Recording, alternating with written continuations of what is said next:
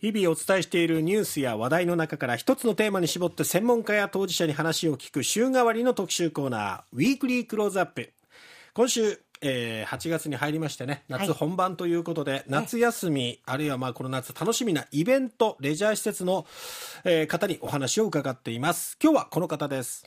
大分県にある九州自然動物公園アフリカンサファリの取締役園長神田岩井さんです神田園長おはようございます。おはようございます。はいおはようございます。8月に入りましてまあ7月からずっと暑い日が続いてますけどねままず神田園長動物たちは元気にしてますか？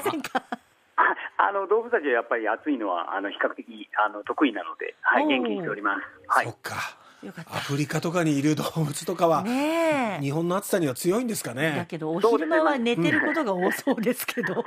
そうですね。暑かったらもう動かないというのが動物たち基本なので、寝てる姿もとても可愛いと思います、はい、夏休みがもうスタートしていますがお客さんはどうですか？増えてますか？そうですね、7月の中旬以降、あの本当にたくさんのお客様お越しいただいてます。うん。ちょっとね、梅雨明けが、うん、あの長引いたというか、遅かったですけれども、はい、それでも順調にお客さんは来てるんですね。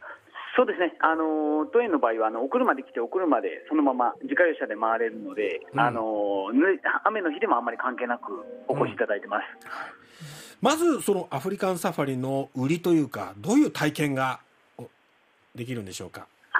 そうですね。あのゾーン動物園なんでサファリパークなんですけど、はい、えーと、2つのゾーンに分かれておりまして大きく、うん、1つは自家用車や専用のバスで回る、まあ、ライオンさんやキリンやゾウや大型動物を見て回るサファリゾーンと,、はい。えーと、車を降りて、えー、地位小動物やカンガルーたちと触れ合うことのできる触れ合いゾーンの2つに分かれていて、ええ、その2つを楽しんでいただいてます。これ私もプライベートで行ったことありますけどあのライオンに餌をあげたりとかあるじゃないですか。はいはい、あの時にもうすごくこうスリルを味わいつつも、えー、あこんな口してるんだ牙すごいなとか やっぱああいうのはすごく学びにもなりますよね。そうですね、もうあの距離でご覧いただけるのは、もう他はもう食べられる時しかないので。そうですね。ええ。ー、まあ牙をご覧いただいたりして、はい、うん、まああのお子さんによってはちょっとこう迫力を感じすぎて、ね、まあ子もいますけども、はい、そうでしょうね。えー、やっぱり想像以上に大きいので動物たちが、はい。その可愛さだけじゃなくて怖さも知るってことも一つ大事なことかもしれませんし、うん。はい、でそのな中でアフリカンサファリのおすすめの楽しみ方神田園長が考えるもの何かありますか？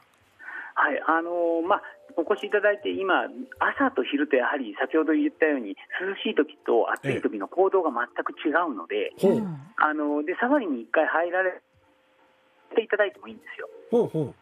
ですので、朝来ていただいて、元気な動物たちを見て、昼のね、うん、まあ、溶けてるようなだらんとした 動物を比べてみていただくと、ええ、あの可愛らしさと、こう、生き生き感と両方楽しんでいただけるので、それは楽しいですし、あの、今年3月に象の赤ちゃんが生まれたんですよ。これって、すごいことなんですよね。そうですね、ちょっと自慢っぽくなるんですけど、九州沖縄地区では今まで何十年の歴史の中でアジアゾウって3頭しか生まれてなくて、でそのうちの2頭が今、当園にいるんですけど、で10年当園も10年ぶりに生まれました。はい、はこれはか今まだどうなんですか？赤ちゃんでもやっぱ大きいんですかね、ちょうど4か月ぐらいですかね。そうですね。今あの生まれた時が99キロだったんですよ。生まれた時からもう100キロ近いんですか？ビッグサイズで今が、うん、あの250キロぐらいなんです成長してる。これお母さん、お父さんお母さんってなどのくらいなんですか、うんお母さんが今3トン半ぐらいですかね。3トン？はい。じゃあまだまだ小さいですね。あ、そうです。お母さんのお腹の下にずっと入ってるぐらいです。はい。へえ。あ、じゃあそうやってこう寄り添うように歩いてる姿もタイミングが合えば見られる。はい、はい、ご覧いただけます。はい。もうむちゃくちゃ可愛いです。ああ、これもう名前とかも決まってるんですか？そ名前ってそもそもつけないんですかね？ねあアフリカンサファリの動物全部名前が一頭一頭ついておりまして。じゃあこの赤ちゃんも。え、赤ちゃんはミーナちゃんという。ミーナちゃん。はい。へえ。ミーナちゃん。